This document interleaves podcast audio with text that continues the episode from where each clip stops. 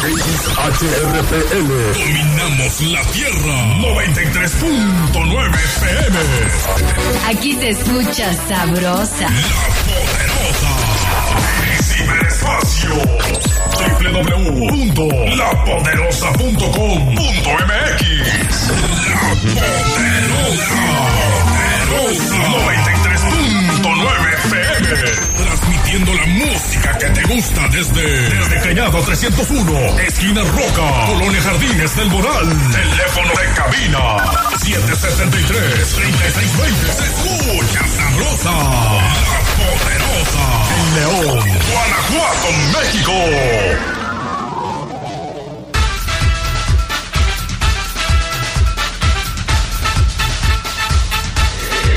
Estamos a punto de iniciar una edición más del programa que apasiona a las multitudes.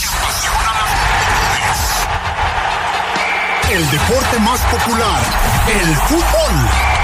Aquí comienza su programa El poder del fútbol. El poder del fútbol. No te quedes fuera de lugar. Intégrate en nuestras redes y participa.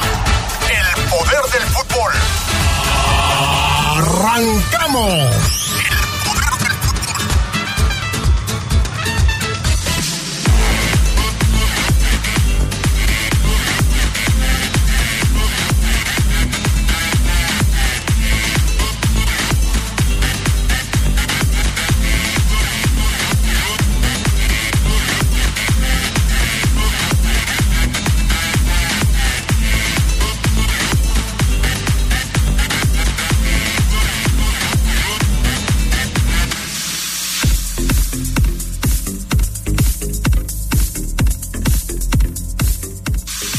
León complica sus aspiraciones a liguilla. No le pudo ganar a los gallos en la corregidora a pesar de que tomó ventaja en el partido.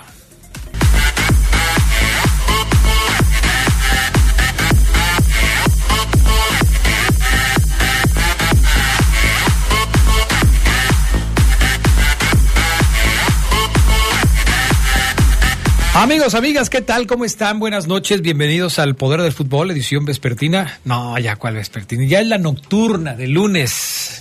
Me quedo yo con el chip de la tarde, pero no, si ya pues está haciendo noche muy temprano, ¿no? Ya a las 7 de la noche ya está oscuro, o a las 7 de la tarde ya está oscuro, como lo quieran ver, pero sí, ya estamos entrando de lleno a la época invernal, en donde los días son cada vez más cortos y las noches cada vez más largas. Traté de tomar nota de los eh, días que va a llover esta semana, que dijo Jaime Ramírez. No apunté nada. Jaime Ramírez se avienta como... Y va a llover mucho en Tamaulipas, Guerrero, Zacatecas, eh, Nuevo León, Ciudad de México, Colima, Baja California, el lunes. El martes va a llover mucho en Guanajuato. Eh, Jaime, por favor. Jaime Ramírez. Saludos a mi buen amigo Jaime Ramírez, eh, a quien quiero mucho mi amigo Jaime Ramírez. Bueno, hoy está con nosotros, como siempre, Brian Martínez en la cabina máster. Está Jorge Rodríguez Sabanero con nosotros acá en el estudio de deportes. Y saludo con gusto al Charlie Contreras. ¿Cómo estás, mi querido Charlie? Muy buenas noches. Hola, Adrián. Saludate con gusto también a Jorge, a Brian, a todos los que nos acompañan ya en esta edición cumpleañera tuya. De nueva cuenta, reiterándote Sí, la felicitación y el abrazo que ya te pude dar. Y listos para toda la información hasta las 10 de la noche en torno a la Liga MX, fútbol internacional y, por supuesto, el Club. Sí, mucho de qué platicar y, y bueno, pues les invitamos a que se queden con nosotros. Ya lo saben, 477-718-5931 es la línea de WhatsApp a través de la cual nos pueden mandar sus mensajes, sus comentarios, sus puntos de vista. Eh, lo que nos quieran decir será bienvenido, por supuesto, como siempre, a través de este mecanismo. O si lo quieren hacer a través de las redes sociales, ya las conocen. En, en- la X estamos como arroba Poder Fútbol. En el eh, Facebook estamos como Poder Fútbol, el Poder del Fútbol. Y este, no hemos incursionado en otras, ¿verdad, Charlie? Ahí no, nos quedamos. no, Adrián, sí, nos falta que TikTok, ahí para subir videos bailando y todo eso. Vamos a ver unas este, de Fabián Luna bailando en el TikTok. ¿Cómo estás, Fabián Luna? Muy buenas noches. Hola, ¿qué tal, mi estimado Adrián Castrejón? Buenas noches, ¿cómo andan? Eh, excelente noche de lunes del poder del fútbol, ¿cómo no? Perfecto, muy bien. Oye, Fabián Luna, pues vamos a empezar hablando en el programa de hoy del fútbol internacional. Más adelante vamos a escuchar la nota que preparaste de Santi Jiménez, que sigue dando de qué hablar, ya rompió una marca de Hugo Sánchez, lo vamos a platicar más adelante, pero me gustaría que iniciáramos con el clásico de tu país, con el clásico argentino, en donde River le gana a Boca. ¿Cómo estuvo el partido y qué implicaciones tiene el triunfo del equipo de, de River sobre Boca?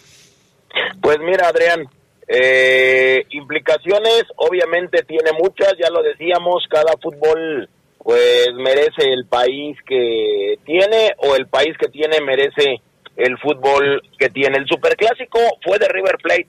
Boca perdió en la bombonera domingo 11 de la mañana tiempo de León, 2 de la tarde tiempo de Buenos Aires, del barrio de la Boca, de la República, decían, eh, así se le llama al barrio República eh, de la Boca, pierde 2 por 0 en su cancha con una previa increíble por parte de los dos equipos, recibimientos, eh, recibimiento para Boca tremendo de sus hinchas, eh, despedida de el barrio de La Recoleta, en donde está el, estadio y el club de, de River Plate.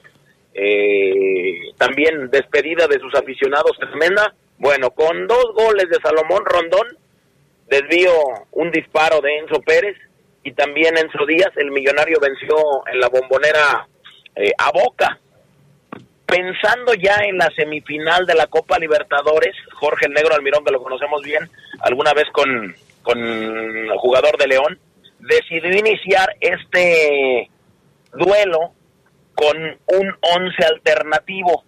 No metió al Colo Barco y no metió a algunos otros jugadores que pudieran ser determinantes en el eh, juego. Partidazo de Paulo Díaz eh, y se tiene que destacar lo de Manuel Lanzini y lo de Ezequiel Barco. Ezequiel Barco, no creas tú que es el Colo Barco, no. Ezequiel Barco es el jugador de River. Los dos equipos tienen a jugadores con apellidos Barco. Ganó River Plate, lo hizo de tremenda manera. Eh, es muy criticado el asunto de que Jorge Almirón no saliera con el mejor once inicial que tuviera, pero bueno, dice Jorge, pues tengo que cuidar de alguna manera la Libertadores. ¿Qué, qué, qué quiero? Pues, ¿Ganar la Libertadores o eh, ganar un superclásico? Los superclásicos sabemos que no se pueden perder, pero creo yo, Adrián, que tampoco que tampoco la Libertadores no la ganas, pues eh, no la ganas a diario. Eh, hubo muchas críticas hacia el árbitro. Alguna vez fotografiado con un fan de River Plate. Mm. No se le marcó un penal que para mí era a Darío Benedetto y River Plate termina ganando 2 por 0. Le preguntaron a Jorge Almirón cuál era pues su visión, su panorámica del clásico perdido y no dudó en apuntar hacia el árbitro. Mi estimado mi estimado Brian Martínez, escuchamos a Jorge el Negro Almirón, técnico de Boca Juniors. Bueno, el impacto lo, describiste así. Eh, veníamos con antecedentes de partido pasado en su cancha. Eh, hoy el árbitro también salió a todos lados que es hincha de River, la camiseta de River. No, no puede pasar eso, porque se presta a estas confusiones, a estas dudas. La falta fue clara, pues al lado del banco, estamos nosotros parados ahí, eh, falta clara, la jugada sigue y bueno, te hacen el gol. Y bueno, la, jugada de, gol también a favor es milimétrica. Así que bueno, eh, este, está claro, yo termina el partido y queda esa, esa duda ¿no? de las jugadas claves en el partido y nos desfavorecen. Así que no, sé que uno se queda con, la, con cierta duda por, cómo, por el entorno, por cómo se da, por el árbitro, por cómo fue llevando el partido, eh, te fue empujando de a poco. Lo que, lo que estamos, tuvimos dentro de la cancha te das cuenta de esas cosas, cómo te van empujando en faltas normales y te van empujando. Y más que se habló, se habló que era complicado porque para él también imagino que habrá sido muy difícil en un superclásico que salgan todos lados que es hincha de arriba es muy difícil cobrar así, la verdad que no, no, no, se entiende. Pero bueno, esa se puede como excusa, yo me hago cargo del resultado, no, te, no me quedo, soy el entrenador del club. Eh, se hizo una semana trascendental. Muy este abajo está en la tabla de posiciones el equipo de Boca. Estaba yo revisando las tablas en Argentina, grupo A y grupo B. River está en el grupo A, segundo lugar con 13 puntos. En el grupo B, por cierto, 14 equipos en cada grupo allá en Argentina. 14 equipos en cada grupo. Y Boca está muy abajo, está en el lugar eh, en el lugar número 11 con solamente 7 puntos, un promedio de punto por partido en 7 juegos, 7 puntos de Boca Juniors, lo cual Charlie pues habla de que pues, el equipo de Boca no la está pasando bien en esta segunda fase del torneo argentino que comprende pues el segundo semestre del año, ¿no? Sí, hay muchas críticas, seguramente el Fafo también lo sabe allá en Argentina por esto que mencionaba de poner a su equipo alterno, pero se sabe que el gran objetivo de Boca pues es la Libertadores y seguramente pensó en la administración de su equipo en la vuelta de las semifinales contra Palmeiras que quedó 0-0 la ida en la cancha de Boca va a ser el jueves, este jueves 5 de octubre, Palmeiras Boca Juniors. Entonces, hay mucha presión en contra. Almirón seguramente se fue por la decisión más eh, accesible, tratar de cuidar a tus mejores jugadores, a los que tengas disponibles para la Libertadores. No me queda duda de Y es que además, Fafo Luna, el Boca es el único equipo argentino que sigue con vida en la Copa Libertadores entre tres conjuntos brasileños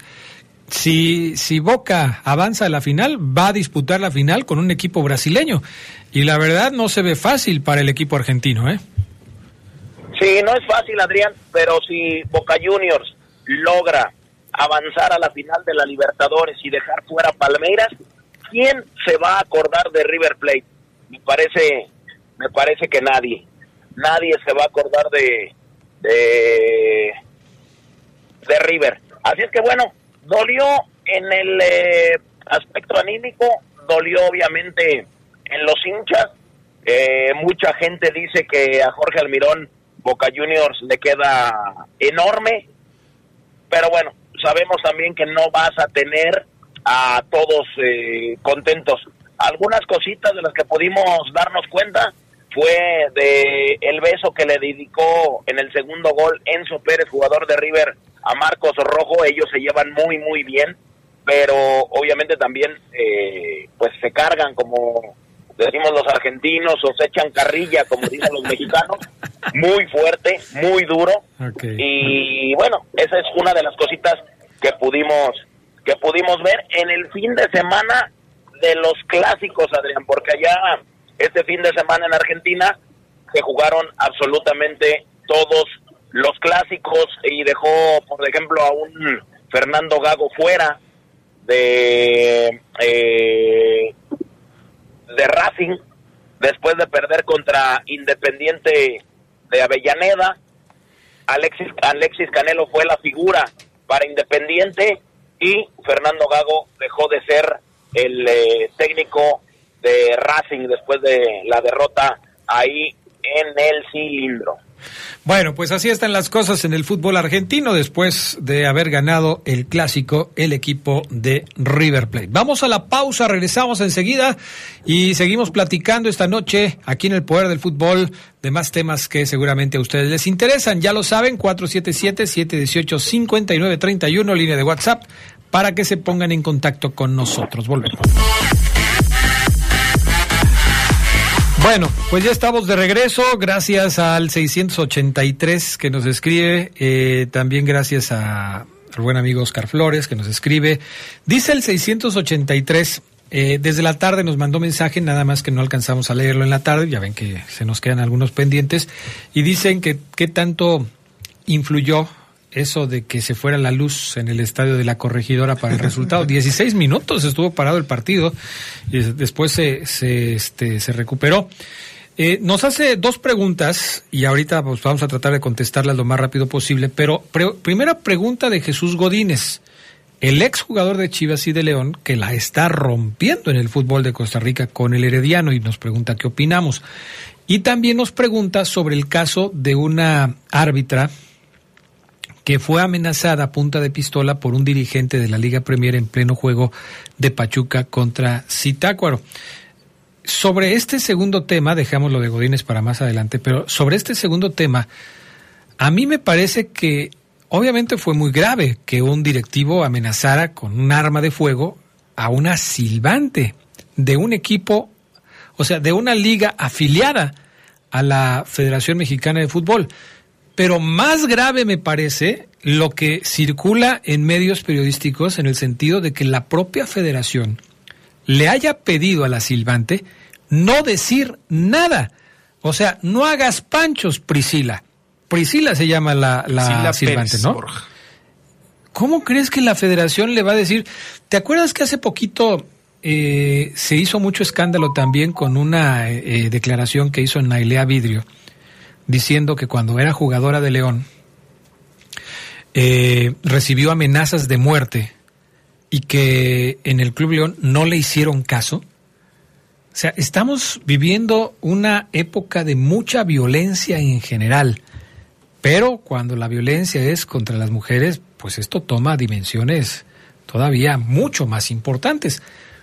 ¿Con qué derecho la Federación Mexicana de Fútbol le pide a una silbante no hacer panchos en una cosa como esta? Sí, es incomprensible, ¿no? En un país como México, donde vemos este tipo de casos lamentablemente muy seguido, no quiero decir todos los días, pero muy seguido en las noticias nos enteramos de mujeres que levantaron la voz contra amenazas, contra violencia, no se les hizo caso, las autoridades no hicieron nada y después vemos terribles consecuencias. No, no quiero mencionar algunos de estos casos, pero ustedes pueden ver los noticieros todos los días y así es. Y aquí se habla de que la federación le dijo, pues no interpongas denuncia. Aparentemente hizo caso y después le dieron un partido de primera división para que lo pitara. Es increíble. Es increíble cómo de repente se quiere comprar la, el silencio de, de, alguien que está involucrado en un hecho como este. Y qué lástima por la silbante que se dejó presionar de esta manera. Porque sin levantar una denuncia, pues todo queda en el olvido. Y el día que pase algo peor, pues estos antecedentes se, se quedarán ahí archivados. Fabián Luna, Seguimos con el tema del fútbol internacional. Hoy nos preparaste una nota que habla de los logros del Chaquito Jiménez, que sigue anotando goles. Este fin de semana consiguió su décima anotación en la Liga de Holanda y el Chaquito ya consiguió superar una marca de Hugo Sánchez. Sí, así es. Fíjate, Adrián, eh, Santiago Jiménez sigue pues sorprendiendo a propios y extraños. Y es que la ovación al mexicano, quien marcó uno de los goles eh, con los que el Feyenoord se convirtió en campeón de la Erediv bueno no bueno no no campeón me acuerdo yo tengo ese recuerdo eh, marcado. Pues es un hito para para este para este conjunto eh, y para el mexicano. ¿por qué te lo digo? bueno pues porque Santiago Jiménez ha seguido haciendo goles. Y desde ese momento a la gente y a los números en el eh, libro de la historia, pues ha estado, ha estado marcado. Como bien lo comentas, anotó otra vez el fin de semana. Bueno, pues hay que decir que Santiago Jiménez a su edad y con menos partidos ha superado el récord goleador de el Chicharo Hernández y de Hugo Sánchez, el histórico. De hecho, Santiago Jiménez es el primer mexicano en tener calificación perfecta en, en, en SofaScore, que es esta eh, aplicación en donde te cuentan los minutos, los goles, eh, los goles esperados que cuentas, que, que, tú esperas por cada jugador, las asistencias, las asistencias esperadas, los tiros a puerta, los tiros fuera, los disparos bloqueados y los intentos de regate. Bueno, pues tuvo una calificación perfecta el buen eh, Santiago Jiménez. Este es el, el trabajo que les preparamos porque Santiago hoy por hoy está convertido en el mejor delantero mexicano de la historia en Europa. La meta está lejana, al fin. El techo aún es muy alto y con tan solo 22 años de edad Santi Jiménez ha protagonizado un crecimiento meteórico ha alcanzado la cifra de 33 goles en 53 partidos en el Feyenoord, hito para los mexicanos que han emigrado al viejo continente, incluso por encima del histórico Hugo Sánchez. Como delantero del Atlético de Madrid, Hugo consiguió sus primeros 33 tantos en 66 partidos. En su primera temporada como colchonero marcó 11 goles en 26 juegos. En la segunda subió su cuota a 21 en 39 en la campaña 83-84. Marcó su primera diana ante el español. Javier Hernández esperó 83 partidos para llegar a los 33 goles en su primera temporada. Marcó 20 en 45 partidos, récord que también rompió Jiménez, con 23 dianas en su campaña debut en Europa. Para el 2011-2012 registró 12 en 36 juegos y en el 2012-2013 le bastaron dos partidos para conseguir su primer gol. Es decir, Hugo Sánchez y Chicharito Hernández esperaron hasta la tercera temporada para conseguir sus primeros 33 goles en Europa. Comparar los números de Sánchez con Santi es prematuro. El canterano de Pumas fue pentapichichi en la Liga Española y multicampeón en Europa, al punto de ser considerado un ídolo del madridismo. Sin embargo, el surgido de las fuerzas básicas de Cruz Azul ha dado pistas de que llegó a Europa para hacer historia. En poco más de un año, en los Países Bajos, acecha el top 10 de goleadores mexicanos. Está a dos de Andrés Guardado con 35 a nivel mundial. Es el máximo goleador de las mejores ligas con 10 anotaciones y 2 asistencias en la temporada 23-24. En este año está en el top 3 23 goles, igualado con Erling Haaland y Lautaro Martínez solo por detrás de Harry Kane con 25. Simplemente una locura. Cuatro años han pasado desde el debut de Santiago Jiménez en Primera División. El hijo del Chaco, como en aquel entonces era conocido, sumó sus primeros tres minutos como titular ante Tijuana. Hoy su nombre se lee en los medios europeos, su talento estalló y los goles no han cesado. En Cruz Azul rompió la sequía de 23 años sin un título de liga, fue campeón de la Eredivisie y está por debutar en la Champions League. Su nombre es relacionado con grandes del fútbol europeo y su valor pasó de 4 a 25 millones de euros. El olfato goleador de Santi aún no se pone a prueba en la Champions. El delantero mexicano arrastra una sanción de dos partidos luego de una tarjeta que recibió en la Europa League. Santi ya se perdió el duelo ante el Celtic y también estará ausente el miércoles ante el Atlético. Debutará en la jornada 3 ante el Lazio. Hablando de tricolores más veloces, Santiago Jiménez es el mejor con 33 goles en 53 partidos. Hugo Sánchez lo hizo en 66 y el Chicharo en 83. El valor ha subido de tono. En agosto del 2019 valía 100 mil euros. En enero igual. En junio 1.5. En diciembre del 2020 2.5. En abril 2.5. En octubre del 2021 4 millones de euros. En abril también. En noviembre del 2022 6. En marzo del 2023 9. Y en junio del 2023 25 millones de euros. Así pues, con una trombosis a cuestas. Santiago Jiménez, el delantero mexicano, sigue con un nivel impresionante y ya está al acecho de nuevos récords. Con producción de Jorge Rodríguez Sabanero para el poder del fútbol. ¿Quién más? ¿Quién más? ¿Quién más? Fabián Luna.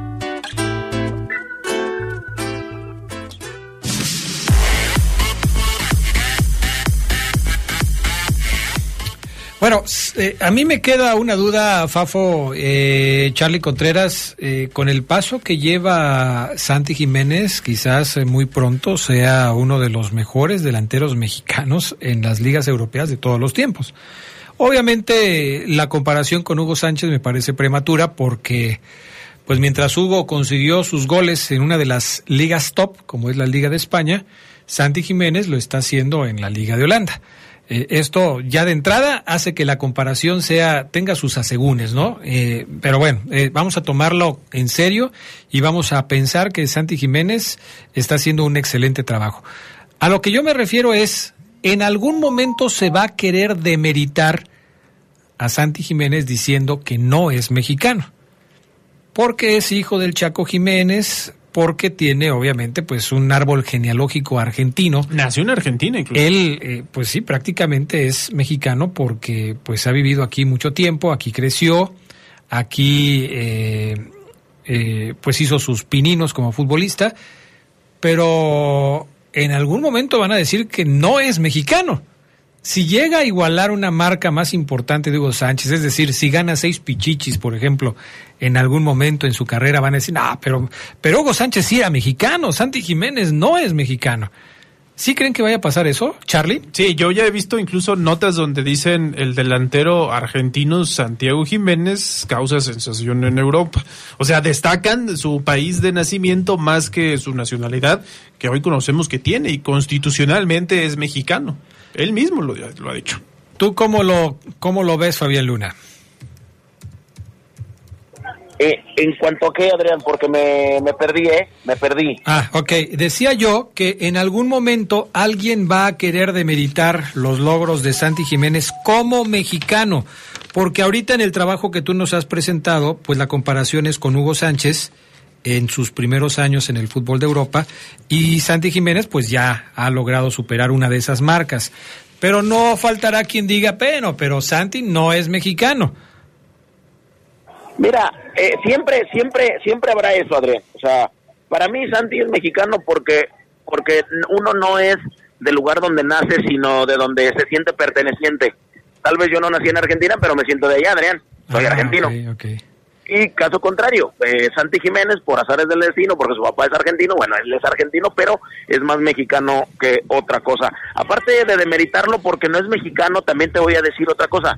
Seguramente también lo van a querer demeritar porque van a decir, bueno, superó el récord a, a la edad de, de, de, de- de Santi Jiménez eh, a, Hugo Sánchez, sí.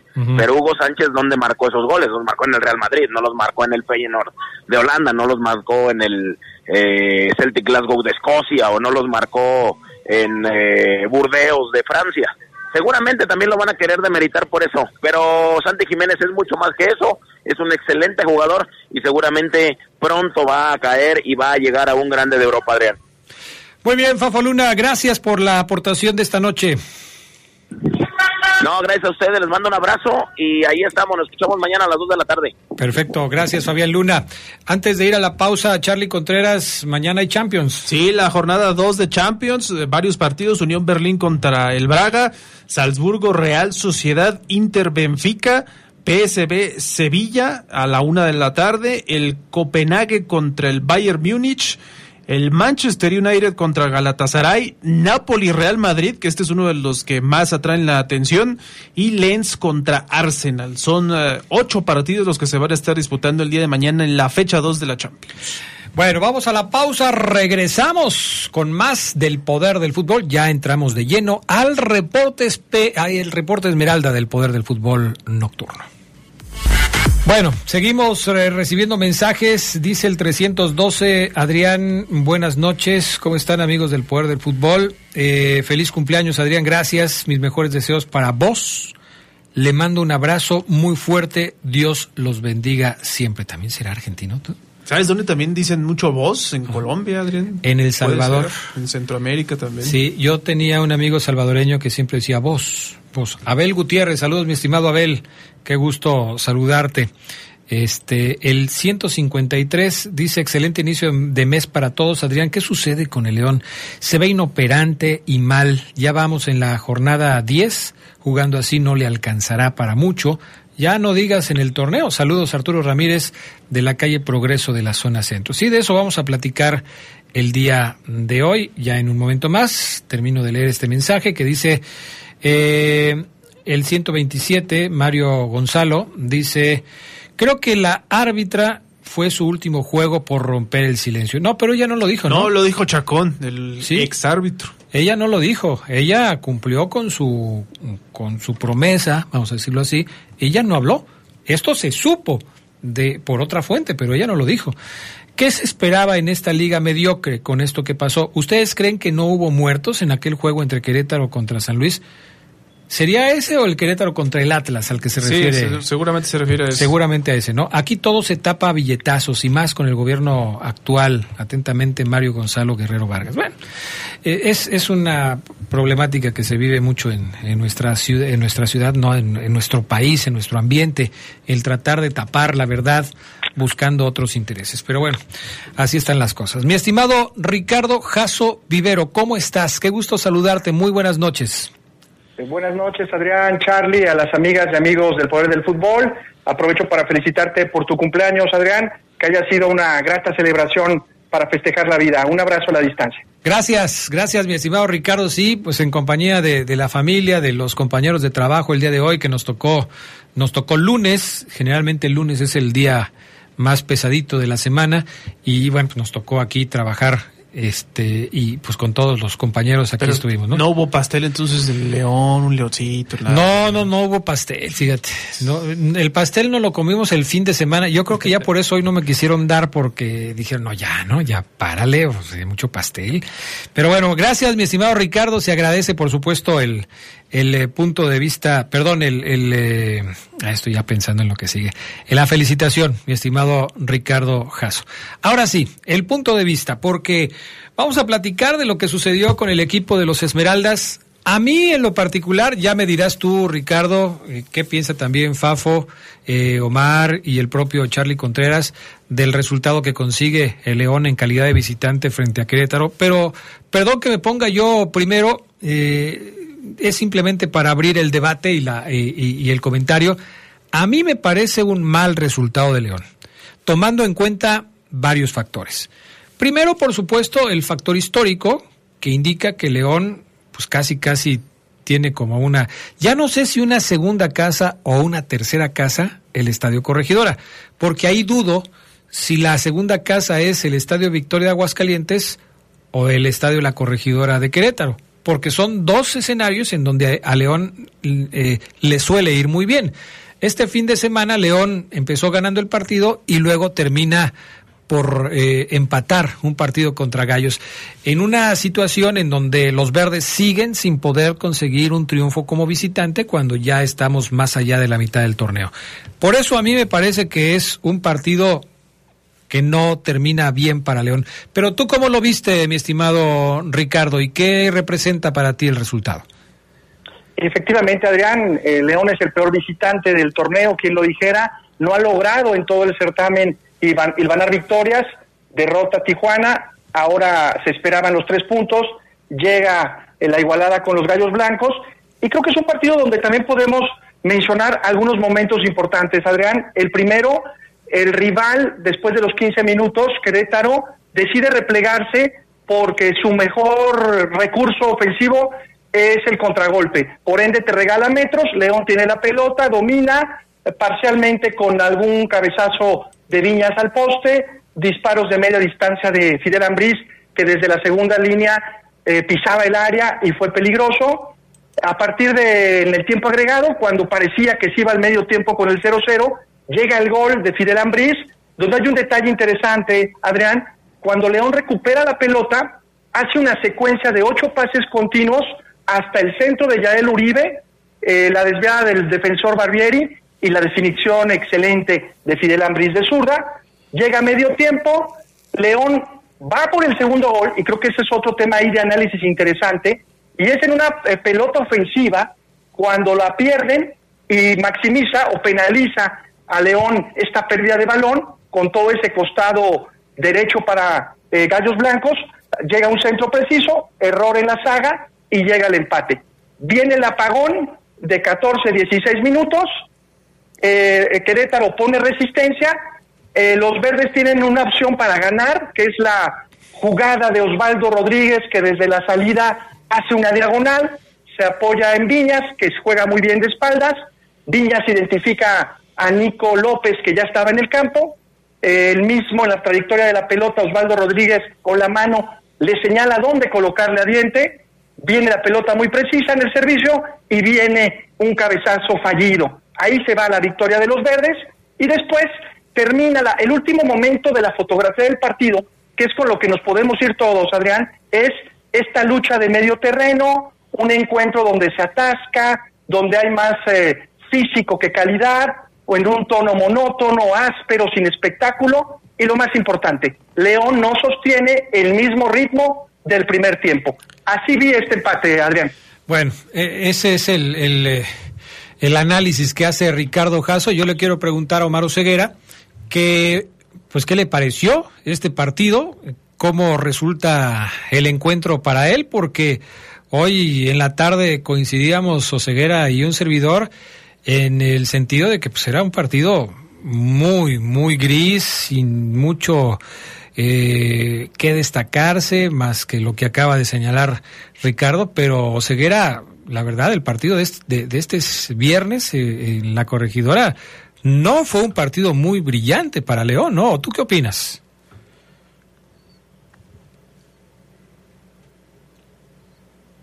Ya lo tenemos ahí, mi estimado este Brian Martínez, ahí el eh, Oseguera hablando de este de este partido.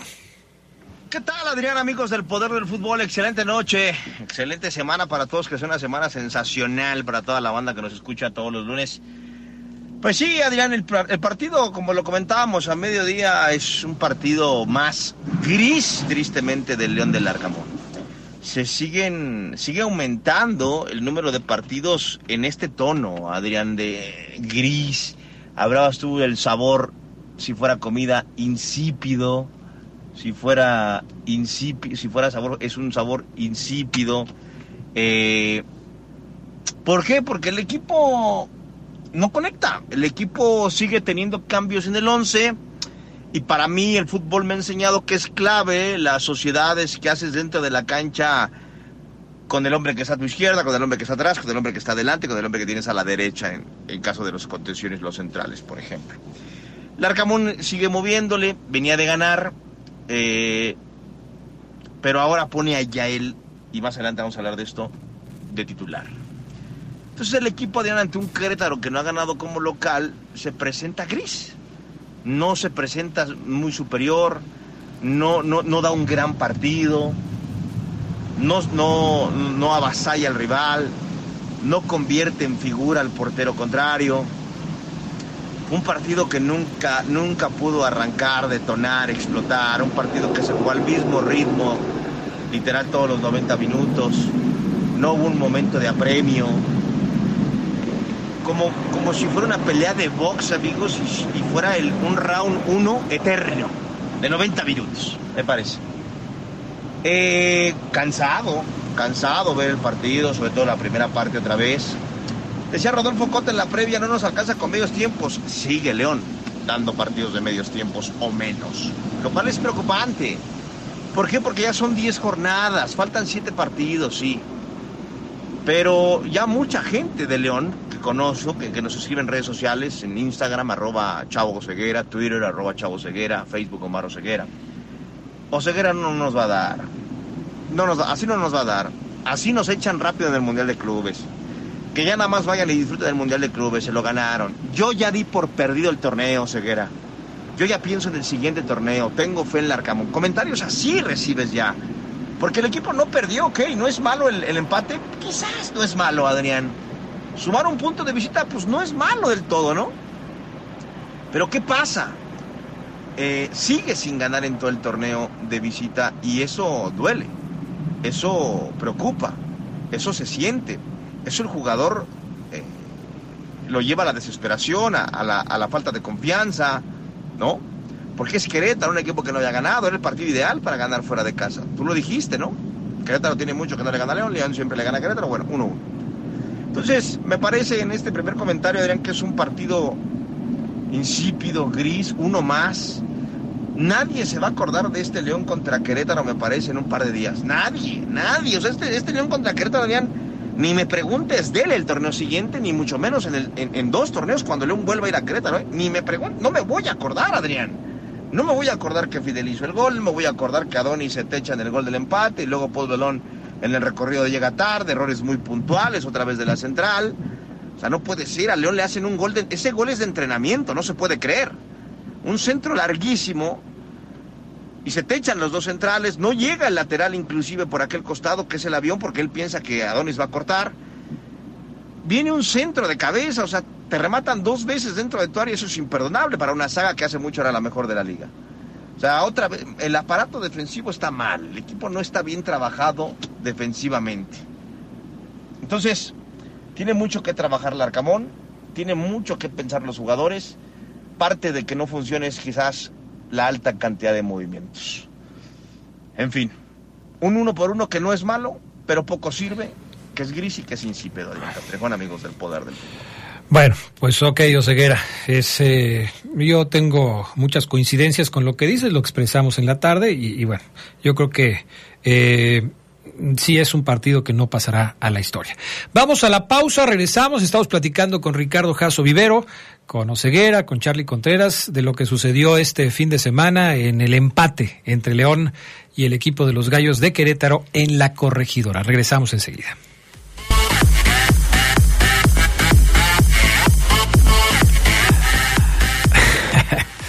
Se pasan, ¿eh? Acá el 978 dice, don Adrián Fafo es peruano. No, no, dice, pues parece peruano o guatemalteco. No, no, no. Fabián Luna eh, asegura que es argentino. El 088 dice, buenas tardes, buenas noches, perdón. Feliz cumpleaños, Adrián, arriba la máquina, aunque haya ganado. Bueno, pues sí, este, felicidades a la máquina.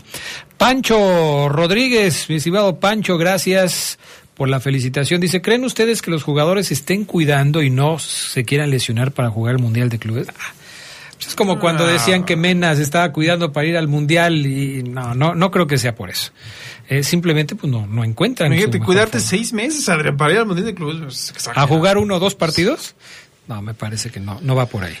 Oye, Ricardo, eh, a ti en lo particular, ¿qué te pareció el parado táctico del conjunto Esmeralda en este partido contra Querétaro? Porque desde luego tenemos que hablar de la sorpresa que hubo en la alineación de este compromiso, que fue la de poner a Yael Uribe como parte del once inicial. Eh, no puso a jugar otra vez al Diente López, lo dejó en la banca. El Diente entró después en el segundo tiempo como suplente, como, como un cambio de- del equipo Esmeralda, pero tampoco utilizó a Sebastián Santos, que había dejado buenas sensaciones en el partido contra el equipo de, eh, de Tijuana. Eh, en general, ¿a ti qué te pareció este parado táctico? La decisión que tomó Larcamón de no utilizar eh, ni a Sebastián Santos ni al Diente López de inicio y, y el haber utilizado a Yael Uribe en esa posición. Sí, Adrián, efectivamente, prácticamente repite el mismo cuadro utilizado contra Cholos, con excepción de Sebastián Santos. Ahí fue ubicado Yael Uribe. Y a mí me da la impresión que en el tema físico de Nicolás López no lo utiliza porque Querétaro, sobre todo de local, se hace muy fuerte por la banda derecha. Pablo Barrera, pese a sus 36 años, sigue siendo un futbolista eh, dinámico y desequilibrante. Y, el plan de partido eh, de, pronto de lo que pudimos analizar, Adrián, era neutralizar esa banda derecha, la sociedad desde lateral, que es Omar Mendoza, que al final fue el que dio el centro para gol, con Pablo Barrera y al delantero Zúñiga.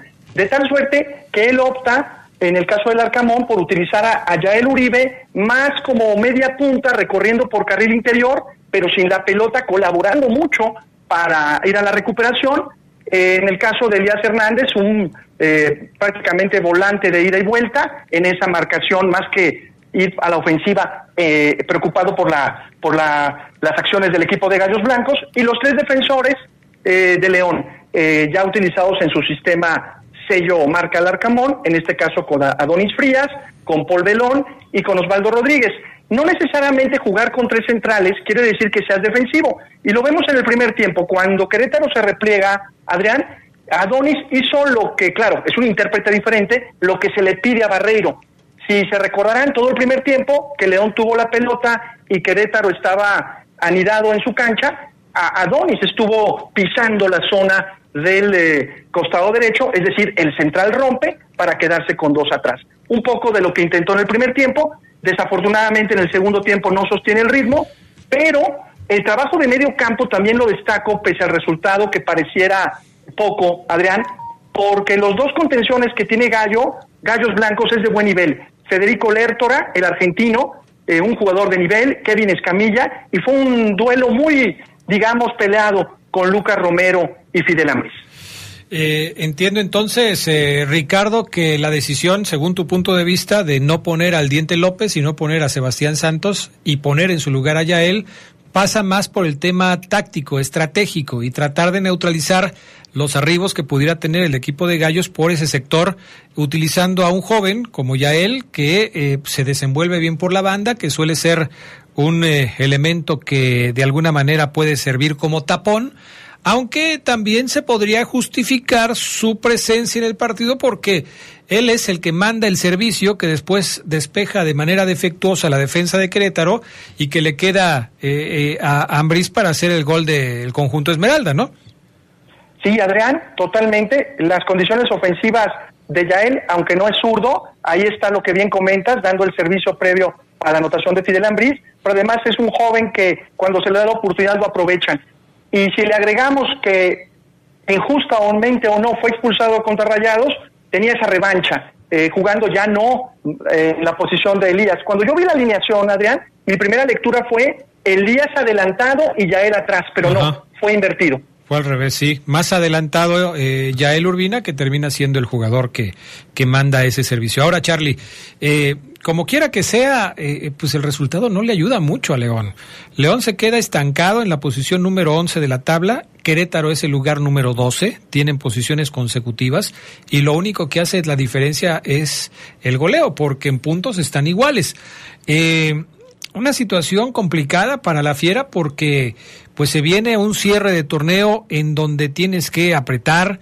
De hecho, eh, el León pues tiene que conseguir puntos en calidad de visitante a como de lugar, obviamente pensando en que va a conseguir los de local, porque no te sirve de nada ganar de visita si después pierde los puntos como local. Por eso el asunto se le está complicando mucho al conjunto Esmeralda. Sí, tiene que ser muy equilibrado el León y lo decía Ricardo también. León es el peor visitante. Es muy curioso porque es uno de los dos visitantes que no han ganado en el torneo.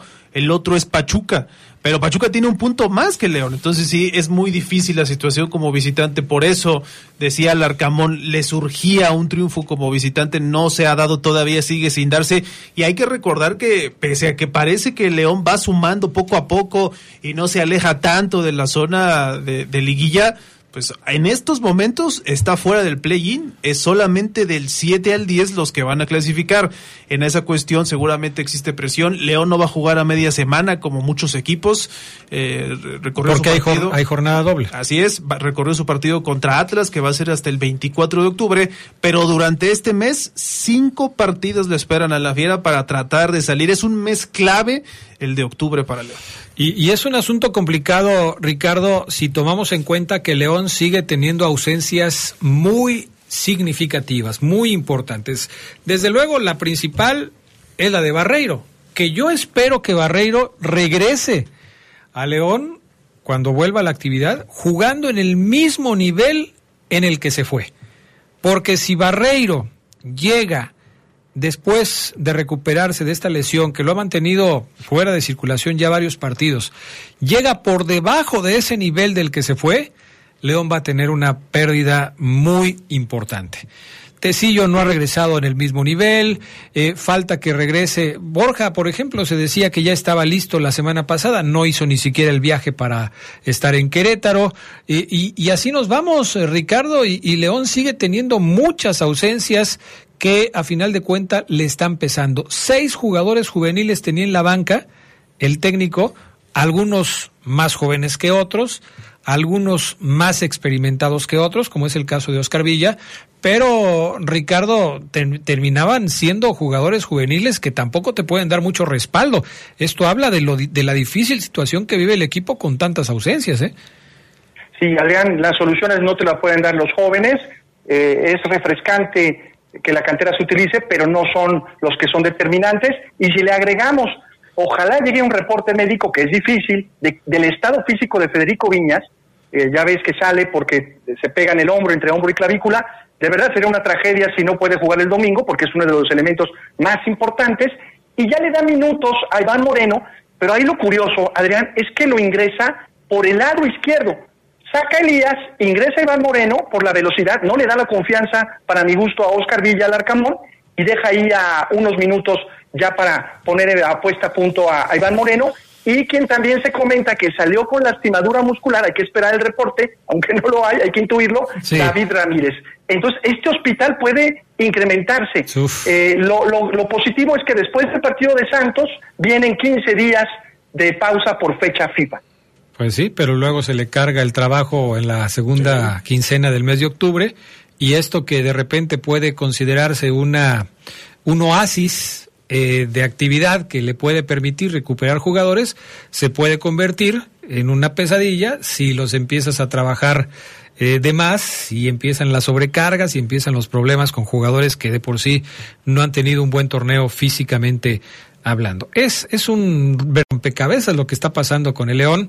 Eh, yo no sé, ya muchos equipos se han quejado del tema de la League's Cup. Eh, por ejemplo, Chivas, cuando oyes a Fernando Hierro dar explicaciones de por qué Chivas anda tan mal, pues deja claro que para él eh, la League's Cup fue un parteaguas. Antes de la League's Cup, Chivas estaba muy bien. Después de la League's Cup, el equipo se vino abajo. Para León también significó un parteaguas, quizás no en el tema de resultados, porque León no arrancó bien el torneo, pero sí en el tema de cuestiones físicas, de lesiones, eh, quizás de sobrecargas, de, de cosas que a León le han venido a perjudicar. Y, y bueno, eh, ya que se vayan haciendo la idea, porque este tema de la League's Cup parece que va para largo, por lo menos en los próximos años, y ojalá que haya una mejor planeación, porque si no es así, Ricardo, eh, pues se quiera poner como pretexto o no, sea una justificación cierta o no, sea que tengan razón quienes la critican por, la, por, por lo que puede impactar en la planeación del torneo mexicano o no, va a ser algo con lo que se tenga que convivir un rato, ¿eh? Es un gran negocio, Adrián. Llegó para quedarse y la mayoría de los equipos están adoleciendo. Volteamos a ver a Monterrey, también es un hospital igual que los Verdes. De pronto el único no es que es Querétaro, pero también entender que los Verdes terminan eh, el torneo, digamos, con de liga pasado en la eliminación del repechaje con San Luis. Viene esa preparación fuerte para la final de Concacaf, una pausa y después esas primeras tres fechas y viene la League's Cup. Yo creo que todo eso termina influyendo, no es pretexto, pero eh, el equipo tiene que responder en esta parte final del torneo. Y otro elemento, Adrián, eh, para poner el foco son los goles a favor. No solamente es la parte defensiva, que puede ser endeble. En los últimos cinco partidos, Adrián, León solo es capaz de anotar un gol. Empate a uno con América, empate a uno con Ecaxa, derrota 3 a 1 con Monterrey, mínima anotación contra Tijuana y empate a uno con Querétaro. Anotando un gol por partido no te va a alcanzar, Adrián. No, y porque todas las esperanzas están puestas en Federico Viñas. Y Federico, nos hemos eh, cansado de destacar el, el aporte que le da al esfuerzo del equipo Esmeralda y lo que pone en cada partido. Pero, eh, pues parece que está solo. O sea, Federico Viñas eh, tiene un rendimiento interesante, tiene un desgaste muy interesante. O sea, si hablamos de las llegadas de León, siempre tenemos que referirnos a Federico Viñas. En los disparos de larga distancia, en los cabezazos dentro del área, en el regate dentro del área, en la función de poste con algunos compañeros, como sucedió en el gol de la semana pasada cuando le pone el servicio atrás a Mena, que termina siendo el gol de- del conjunto verde. Pero digo, Viñas no puede hacerlo todo y de hecho no lo está haciendo todo. El aporte en cuanto a los goles de Federico Viñas pues termina siendo ya eh, muy escaso. Es cierto, es un jugador que participa mucho en el ataque, pero eh, no termina por concretar las jugadas. Y a final de cuentas, lo que le hace falta al conjunto Esmeralda son goles. Y acaba de decirnos y de recordarnos, Ricardo, cuántos goles ha hecho el León y qué promedio de goles tiene por partido. Y la verdad es que es muy difícil que alguien pueda aspirar a ser protagonista en un torneo en donde no haces goles. Tres anotaciones de Federico Viñas en todo el torneo terminan por ser muy pocas. Y si esa última anotación que conseguiste la hiciste en la fecha 8 eh, y, ha- y han venido eh, así salteadas, una contra Mazatlán en la 4, otra contra América en la 6, y luego otra contra Monterrey en la 8, y luego en la 9 y en la 10 no haces gol, pues terminas por ser un jugador intermitente que a pesar de tu esfuerzo, Ricardo, pues no te reflejas en el resultado del equipo. Sí, eh, en el sistema está siendo fundamental, como lo has descrito, Adrián. Juega muy bien de espaldas, sale del área, no todas caen, no genera tanto el club verde y blanco como quisieran. Eh, Ángel Mena tuvo una participación, digamos, un poco más, o menos a su nivel en contra de Gallos, pero no tan determinante y sin anotaciones, pues bueno, el juego se trata de eso, eh, más cuando tu defensa no te puede responder ya sea por las ausencias u otras situaciones, es complejo. Y por cierto, Adrián, ya hay reporte de la Comisión Disciplinaria de la suspensión de Nicolás Darcamón. Dos partidos. No estará en la banca ni contra Santos ni contra Toluca. Eso, eso también impacta. Y eso habla, eh, Ricardo, eh, Charlie, amigos que nos escuchan, eh, pues de la desesperación en la que está cayendo el técnico. Los resultados no se te dan, las cosas dentro de la cancha no están sucediendo como tú quisieras que sucedieran y empieza a crecer la presión, reclamas todo, te metes más en el partido de una forma quizás equivocada. Eh, aquí cada quien puede tener un punto de vista muy particular acerca si Larcamón es, eh, es un técnico que tiene una personalidad que, que, muchos quisieran que tuviera un técnico, es decir, que reclamara las jugadas, que le gritara a los jugadores, y otros que dicen que fomenta la indisciplina porque él es el primer responsable de la banca, el que tendría que tener la calma para que sus jugadores se vieran en ese espejo y, fueran más disciplinados y tuvieran menos problemas. Pero bueno, así la realidad. Y Larcamón no es la primera vez que lo expulsan, ahora le dan dos partidos y esto seguramente va a impactar en lo que puede hacer el León, porque si estás acostumbrado a tener a tu técnico en la banca para que te esté arengando, para que te esté colocando eh, en donde tienes que estar, para que te diga qué tienes que hacer y no lo ves ahí, bueno, pues seguramente va a tener consecuencias. Ricardo, ¿algo más que nos quieras compartir esta noche? Eh, solo, Adrián, el tema de cuándo fue la última vez en liga, sin considerar con CACAF ni Leagues Cup, cuando León ganó de visitante, y tenemos que remontarnos, obviamente, al torneo anterior, al clausura 2023, al 24 de marzo de este año, uh -huh. cuando ganó 1-2, 2-1 en el puerto de Mazatlán, en un partido reprogramado de la fecha 1. Uno, desde esa fecha no ha ganado León de visitante. Sí, sí, sí. Recuerdo que aquel partido pues, se reprogramó por algunas cuestiones policíacas que se dieron en el puerto de Mazatlán y, y después vino esa victoria. O sea, siete meses sin ganar de visitante. Fíjate nada más. En liga. En liga, sí. En liga. Gracias, mi estimado Ricardo, que tengas muy buenas noches. Un gusto, como siempre, saludarte. Un abrazo, hasta pronto. Cuídate mucho. Vamos a la pausa, regresamos enseguida con más del poder del fútbol.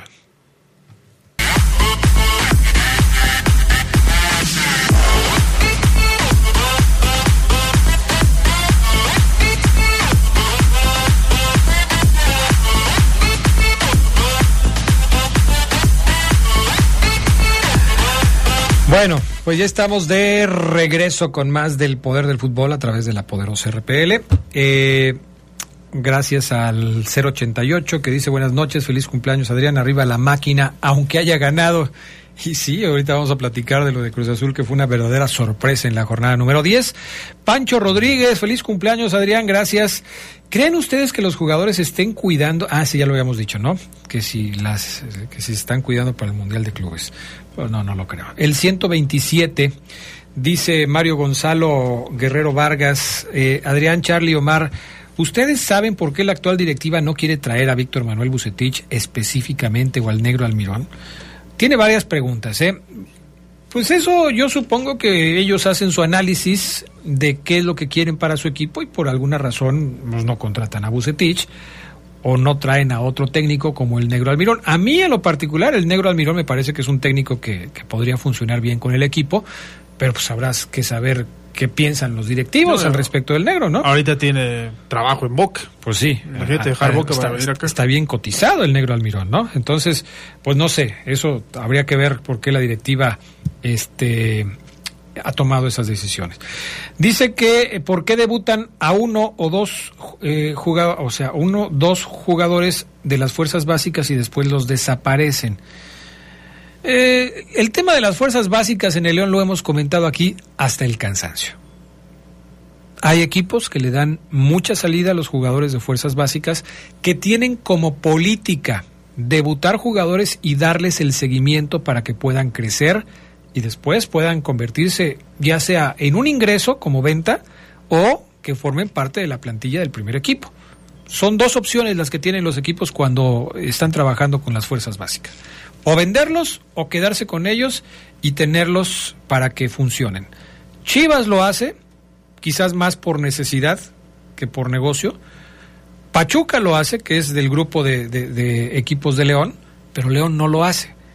Y luego pasa mucho por el tema de los técnicos. Hay técnicos que dicen, no, no, no, a mí no me estés diciendo que yo tenga que poner a tal o cual jugador, me tienes que dar la libertad de yo poner al jugador que yo considero.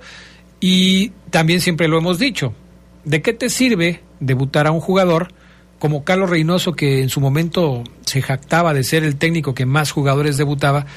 Pues sí, los debutas a 500 jugadores, pero después nada más los pones un partido, ya no los pones dos o tres partidos, ya no vuelven a jugar. Entonces no se trata solamente de debutarlos, hay que darles el seguimiento. Y es algo con, quizás en el León los llevan muy lentamente. A Oscar Villa le diste la oportunidad, pero no aparece de manera constante. Ahora apareció Sebastián Santos y ya no jugó en el siguiente partido. Y vemos a Cervantes, que había debutado en la época de Paiva y después se pierde, ya no juega tanto. Lo pusieron este fin de semana en el partido contra eh, el equipo de, este, de Querétaro. Pero son cosas que de repente la directiva pues le dice al técnico, no, pues, tú ve lo que te sirve, si quieres ponerlo lo pones y si no quieres ponerlo no lo pongas. Pero le dan al técnico la, la responsabilidad de tomar esa decisión. Y, e insisto, hay equipos en los que dicen, no, no, no, tú me tienes que debutar a cinco o seis chavos por temporada y los tienes que seguir utilizando, ¿eh? Nada de que yo no los quiero. No, no, no. Aquí conmigo tienen que jugar, porque sí le damos preferencia a la cantera. Y hay otros, yo recuerdo mucho lo que decía el Tuca Ferretti cuando estaba en Tigres, de qué me sirve, bueno, lo decía más o menos parafraseándolo, tener a tantos jóvenes si me están pidiendo resultados. O sea, yo voy a poner a mi mejor once Claro. disponible. Y pues a final de cuentas, imagínate en una situación como la actual de León, pues vas a tener a tus eh, los mejores que tienes. Lo de los chavos los está utilizando porque no le queda de otra. Hay muchos lesionados. Pero realmente, si tú le preguntas al Arcamón, yo creo que te pondría a los que viene utilizando habitualmente. ¿Qué, qué pensarán, por ejemplo, en la cantera de Tigres? En la sub-18, en la sub-20 de Tigres, ahora que estás poniendo el ejemplo de Tigres. ¿O qué pasa con las fuerzas básicas de Monterrey? Eh, son jugadores que nunca salen. O sea, el Plátano Alvarado salió de Monterrey y lo mandaron a otro equipo para que se fogueara. Este chico Ali Ávila, que expulsaron el partido contra León, pues ahí tiene minutos, pero ¿hasta cuándo? Hasta que todos se lesionaron. Y de repente, pues jálate a uno de la sub-20 para acá. Son equipos que no trabajan las fuerzas básicas con el afán de tenerlos en el primer equipo. Así es. Y cada quien tiene su proyecto de equipo y cada equipo tiene su forma de trabajar y cada equipo decide cómo hacerlo. Hay una constante.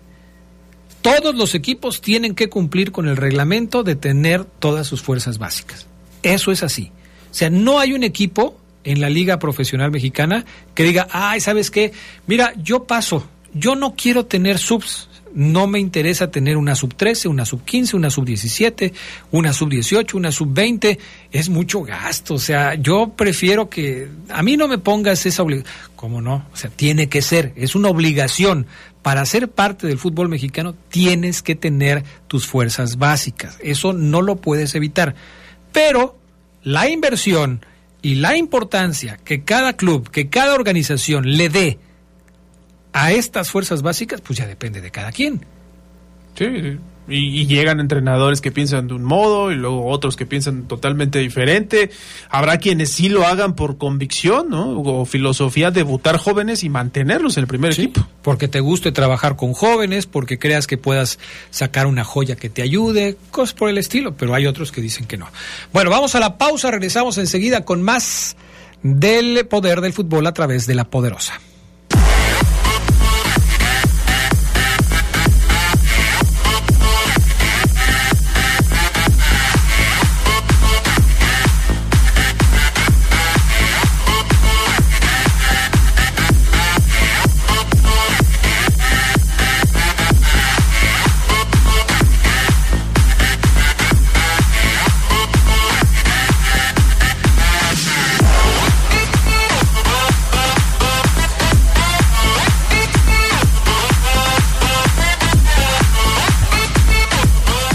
Bueno, eh, ¿qué sigue para León? ¿Qué viene en el panorama para el conjunto Esmeralda? Ya más o menos esbozamos cómo está el asunto. Por cierto, ¿sabes por qué se cambió el partido de León contra, contra el Atlas? Fíjate ¿Hay que estaría bueno investigar, Adrián.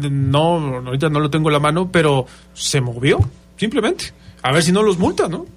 No, no creo, porque ya está ahí en la liga, el, el est- el- la fecha está programada para el 24 de octubre, si mal no recuerdo. hasta final de mes. Pero creo que ya desde el principio de la temporada estaba así. Eh, eh, habrá que checarlo, pero me parece que ya estaba así. Y la verdad no sé por qué. No sé. León no tiene ahorita un compromiso internacional, ni Atlas creo que tampoco lo tenga.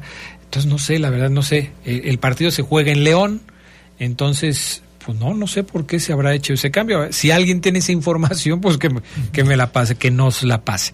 A ver, Oseguera, el tema de lo que viene con el conjunto de los Esmeraldas. Ya nos adelantaba el Charlie de, de la cargada agenda que va a tener en el mes de octubre, pero eh, eh, ¿tú cómo lo ves? Eh, esto que viene para el conjunto verde. Lo que viene para León, Adrián, amigos del poder del fútbol. Atlas, Nou Camp, sábado, Santos, visitas y luego recibes al Toluca. Los tres partidos en el papel más complicados que los últimos dos que León ha disputado y donde quizás suma cuatro puntos, ¿no? De seis posibles, viéndolo de un lado positivo. Eh, ¿Cuántos puntos tiene que alcanzar Oseguera? Hace poquito hicimos un ejercicio. Creo que ya nos quedamos cortos, aunque ya ganó el primero, empató este. Bueno, podemos conseguirlos. eh, yo te decía que mínimo seis conseguía. Esperemos en los, partidos que va a tener en este mes de octubre, dentro de octubre. Bueno, vámonos ahora a estos tres que vienen. Atlas va a venir aquí a pararle a León una estrategia ofensiva. Atlas no se va, no se va a echar atrás. Atlas ya sabe a lo que juega. Atlas es un equipo que es quinto lugar. Atlas es un equipo que tiene Aldo Rocha, que conoce las raíces, que conoce a esta afición, que sabe que cuando su equipo no funciona se le va encima. Y eso es un factor a favor para el visitante. Lo sabe Aldo Rocha, ¿verdad, Lito? Si me estás escuchando, Alito, ¿verdad que lo sabes? Claro, claro que lo sabes, Aldo. Saludos. Eh, luego Santos de visita. Santos en la comarca pareciera que siempre es complicado. Aunque este torneo, una de cal, dos de arena, intermitente, bipolar quizás. Yo creo que de visita a León, ir a la comarca, siempre también le resultará complicado. Y luego Toluca de Ambris, que va a venir aquí a atacarte. Va a venir aquí a meterte cuatro, ¿eh? Ambris y los Diablos en tres fechas vienen aquí a, a buscar cuatro goles. Conocemos perfectamente a Ambris, lo que quiere. El panorama, los próximos partidos de León son bravos, pero son motivantes, Adrián. El equipo tiene dos de local y uno de visita de estos tres que hablamos. Son complicados, sí, más complicados que los recientes, repito, pero motivantes, porque si le ganas Atlas quinto lugar, luego sumas contra Santos y luego le ganas al Toluca, el equipo se levanta. Si de estos nueve puntos que vienen el equipo consigue siete, el equipo se levanta, Adrián, se levanta y se mete, pero con una cuota mínimo de siete. Porque si gana, pierde, gana, gana, pierde, empata, o empata, gana, gana, empata, empate, ga- gana, volverá a ser el mismo León, o sea, no habrá una mejoría. Para que haya una mejoría, me parece, en el León, tiene que ganar, ganar y empatar. O ganar, empatar y ganar en ese orden. Como lo quieras ver, Adrián. Siete puntos mínimo. Para que León, desde mi punto de vista, digamos, ah, mejoró. No, sí, el equipo ya mejoró, excelente. Si no es complicado, es difícil, es duro, Adrián, desde mi punto de vista. Entonces, el panorama es bravo, pero interesante. no es el panorama más complicado tampoco. O sea, no es de que, uy, el León no, no va a sumar. No, no, no, que se persinen, pónganse a rezar. Tampoco me parece que sea así. Se pueden ganar los nueve puntos, pero jugando así yo sé que no. Jugando así yo sé que no. El ADN, profe, sigue quedando de lado. El tema es que ya estamos en la fecha 10. El tema es que se acerca el Mundial de Clubes. El tema es que, como lo decíamos, hay que empezar a tejerle trajes de candidatos y de favoritos a los equipos. Y el León está lejos de ir con el sastre. Entonces, hay que preocuparse por la forma también ya. Contra Atlas, contra Santos y contra Toluca.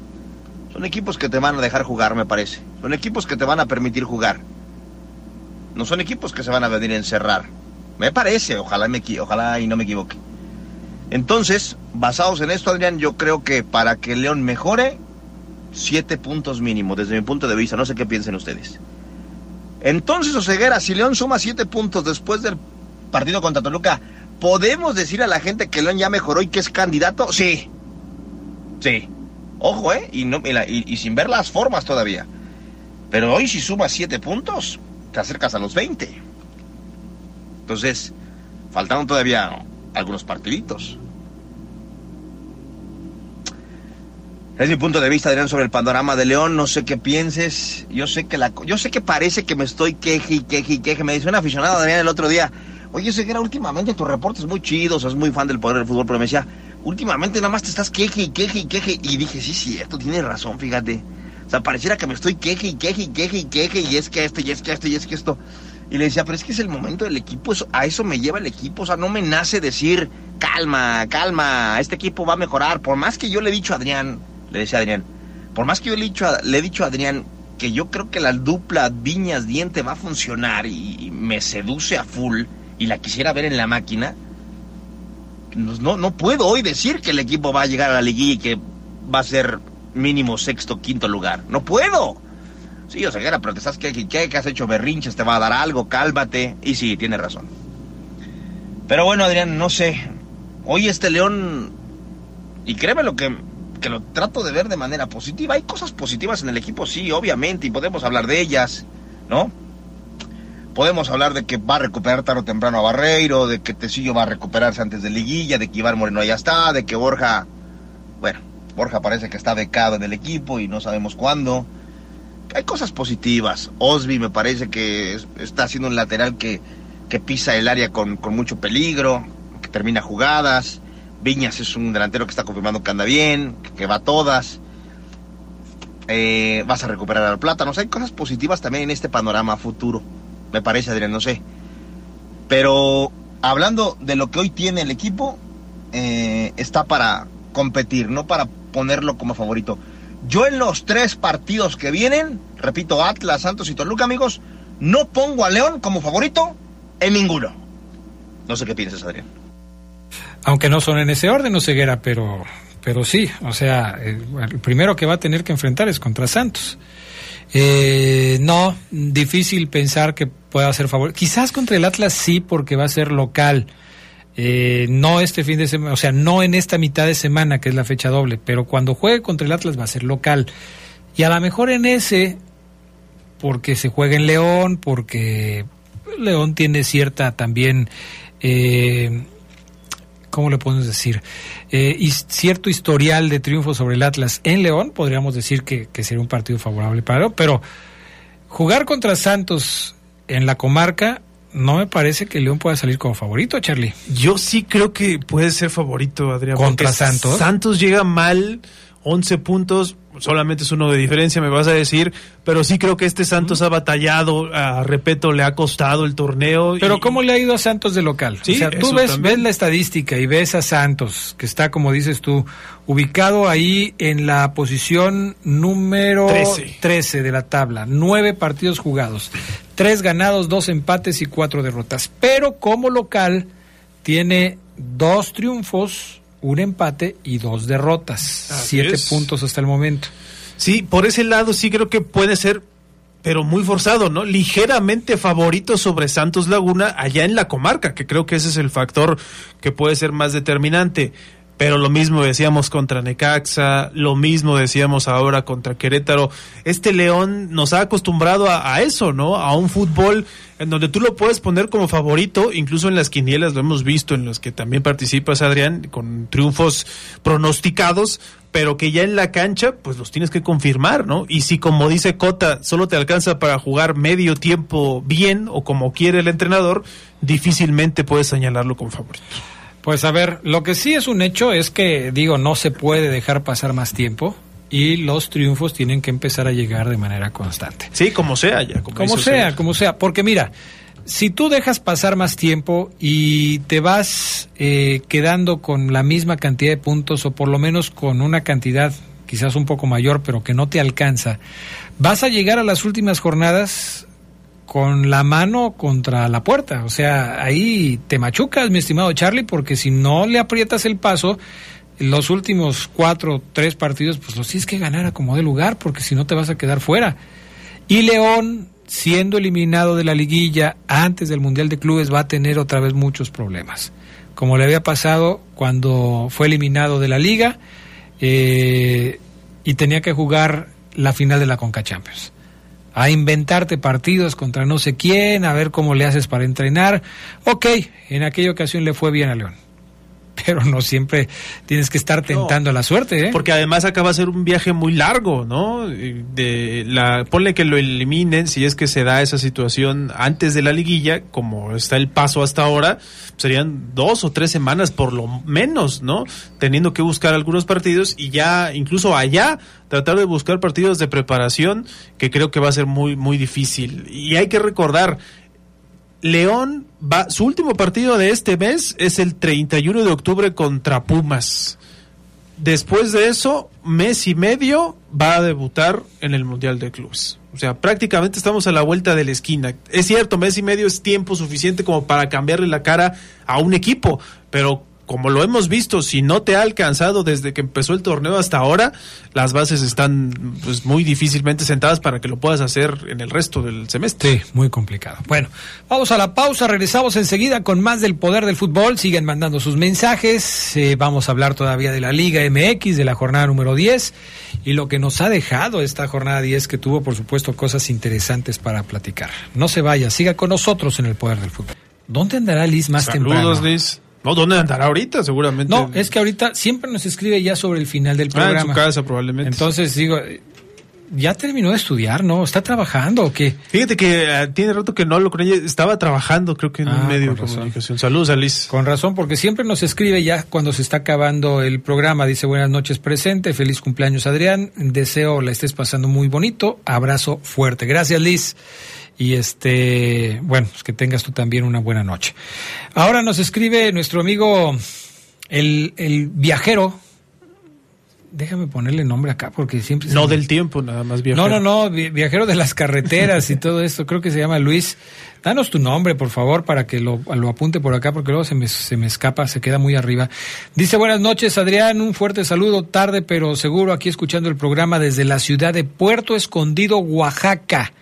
Un saludo para todos los que están ahí en el programa y excelente programa, eh, Adrián. No queda más que felicitarlos. Gracias. Saludos. Y pues que tengas buen viaje, cuídate mucho, porque luego las cosas en las carreteras tengo entendido que no están como que muy, muy bien. Entonces, este, pues ojalá que todo vaya bien con Yo he visto muchas notas de que ya los migrantes están tratando de viajar en lo que sea, Adrián. Ya no en la bestia, sino en No, pues es que camiones o ya- en lo que le pueda. Ya la bestia no se mueve, pues ya, ya el- mejor no la A mueven lo para. mejor le ha tocado. Sí, hombre. No, yo creo que no. Este, como son viajes, este, pagados, o sea, él creo que trabaja en una empresa que hace viajes contratados, entonces creo que no le toca esa, esa parte. Bueno, hablemos de la jornada del fin de semana, varios temas para platicar después de todo lo que sucedió el fin de semana, pero empecemos por el principio, Charlie. ¿Cuáles son los resultados de la jornada número 10? Fecha 10, ya lo decíamos por la tarde, Puebla le ganó 3-2 a Atlas, el empate entre Querétaro y León 1 por 1, Cruz Azul dio la sorpresa, el último lugar le ganó 2-1 al San Luis que llegaba como líder, Tijuana goleó a Juárez 5 por 1, Pachuca empató con Necaxa 1 a 1, América le ganó el clásico capitalino a Pumas 1 a 0. Eh, Tigres le ganó 3 a 2 a Mazatlán en el Kraken y cerramos la fecha 10 con el empate entre Toluca y Guadalajara, uno por uno. Esos son los resultados del fin de semana. Eh, hablemos de los eh, partidos que pues más llamaron la atención, ¿no? Y yo creo que tenemos que empezar, Charlie, por el clásico capitalino. Aunque el Fafo Luna no quiera reconocerlo como clásico, pues es el clásico capitalino. América enfrenta... ¿Cuántos clásicos tiene el América? Son tres nada más, ¿no? No vayan a querer hacer el América Tigres también un clásico. Que era lo que se estaba hace no mucho diciendo, sobre No, todo pues, entonces todos los partidos del América van a ser clásicos. por los momentos de los equipos que decían que Tigres era el más dominador de la última década contra el más grande, pero también es muy forzado. Ese sí creo que no es clásico. No, ¿verdad? Entonces, América Cruz Azul, América Chivas y América Pumas. Y los tres en ese torneo los ha ganado el América. Tengo entendido que eh, esto no sucede muy frecuentemente. Y Jardiné o Jardín ya lo consiguió con el equipo del América. Es más, no solamente ha ganado los tres clásicos de este torneo, ya tiene al América en el primer lugar de la clasificación general. O sea, eh, lo de Jardín con el América ya es como para presumir, ¿eh? Sí, digo, eh, cualquiera que vea a este América sabe que tiene una ofensiva poderosa. En este partido no estuvo Diego Valdés por una lesión y sí se notó. Creo que América batalló mucho para generar ese fútbol al frente y conseguir esos balones que suele meter eh, el chileno o incluso generar peligros con su disparo de media distancia, que creo que también es un arma para las águilas este torneo. Pero poco a poco, ¿no? Ha ido tratando de sacar estos, este tipo de resultados. Ahora le funcionó contra un Pumas que sí creo que también le batalló en gran parte del partido. El gol sucede ya hasta la parte final, prácticamente la recta final del encuentro, con un penal polémico. Sí creo que Jardín tiene la tarea pendiente de hacer que este América genere mucho más, porque tiene jugadores para hacerlo.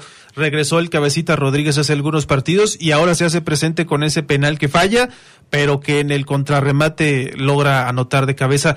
Destacar también lo que hace Pumas, me parece que este Julio González lo hizo muy bien, sacó varias jugadas, saca el penal, desafortunadamente para él la circunstancia pues le queda también al cabecita para hacer el 1 a 0, el único gol del partido.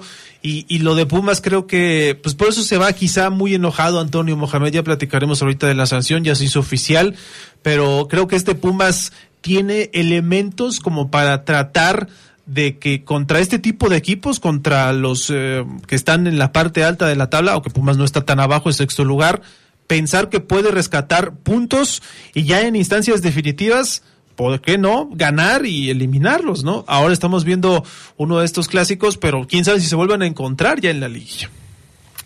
Bueno, eh, eh, sí, es, es, una posibilidad que quizás exista ahí, de que se vuelvan a ver las caras. Eh, a mí me sigue gustando mucho del América Paul Brian Rodríguez. Creo que es un jugador muy desequilibrante, quizás de lo más desequilibrante que hay en la Liga Mexicana. Eh, decisiones polémicas del árbitro Cáceres en este partido que, llevan a Mohamed a, a, dar declaraciones muy fuertes después. Primero diciendo que no va a hablar del árbitro, pero así como que de, de pasadita le da un raspón terrible ahí al árbitro, tan terrible que lo acaban de sancionar, de acuerdo a lo que ya has informado. La sanción de dos partidos que le ha puesto la comisión disciplinaria por las declaraciones después del partido que ahorita vamos a, a escuchar. Pero eh, pues el América eh, fue mejor que el equipo de los Pumas, ¿no? A final de cuentas, mucho, poquito, como quieras, eh, a final de cuentas, pues termina por ser mejor que el equipo de los Tigres, de los Pumas, y bueno, finalmente se lleva una victoria que pues le permite escalar hasta la primera posición de la tabla. Sí, América creo que también tampoco puede echar mucho las campanas al vuelo, le falta todavía. Y sobre esta sanción que mencionábamos, eh, dice la comisión disciplinaria, en un... Uh, uno de los comunicados que sacó hace apenas unas horas es sanción solamente económica, no hay suspensión, Adrián, solamente es económica para el turco Mohamed por pues las críticas por sus comentarios en detrimento del fair play, del deporte, del juego limpio, del fútbol y federado en general. Así que ahí está la sanción para el turco Mohamed, que era lo que se esperaba. El propio equipo de Pumas lo había adelantado. Creo que hoy estaban esperando simplemente la notificación. Eh, en fin, pues así están las cosas con el turco Mohamed y con lo y con lo dicho después de, del partido entre el equipo de Pumas y el cuadro de las Águilas del la América en la cancha del Estadio Azteca. Eh, ¿Qué más acerca de lo que sucedió este fin de semana, Charlie? Sobre lo del fin de semana, Adrián. Pues ¿Cuál yo... te gusta? ¿El de, ¿El de Querétaro, perdón, el de Tijuana contra Juárez? ¿La goleada del, del equipo de Cholos? Es que, ¿Qué podemos decir, Adrián? Sí, desinfló completamente el equipo de Juárez de los últimos partidos. Yo sí estoy de acuerdo con lo que mencionabas en la tarde. Creo que a Mejía le ha costado trabajo también encontrar pues esa, ya no digamos solvencia, sino cierto equilibrio que le permita en un mismo juego. Este partido, lo decía el Fafo, estaba pues, ganándolo hasta gran parte del primer tiempo, prácticamente el final. Luego Tijuana lo empata y en unos 45 minutos que pueden ser los peores de Juárez en muchos torneos, le meten otros cuatro goles que simplemente ratifican que pues no anda bien, que le sigue costando a este equipo de Juárez por momentos y yo no sé si ese, este sea su momento clave del torneo sobre lo que tiene que ir trabajando para que pues no signifique un declive en su rendimiento y en más resultados. Doblete de Carlos González, a quien algunos le dicen el cocolizo, que lo ponen además como líder de goles, líder de goleo en el presente torneo. Ya le hacía falta a Miguel Herrera un triunfo de esta magnitud. Quizás muchos digan, ah, pero le ganó a Juárez, hombre, por favor, no hagan tanto escándalo después del triunfo de de, sobre de Juárez, porque pues le gana a un equipo que no trae nada. Eh, yo lo tomaría con reserva eh, el decir que Juárez no trae nada, porque si bien es cierto, en los últimos tres partidos no ha ganado, eh, pues había empezado muy bien el torneo.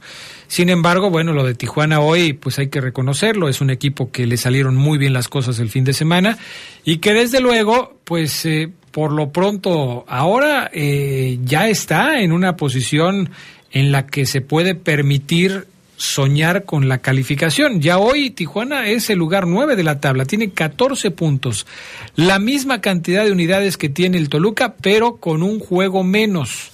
Es más, sí con uno porque es la, la, le falta aquel partido contra Monterrey, ¿no?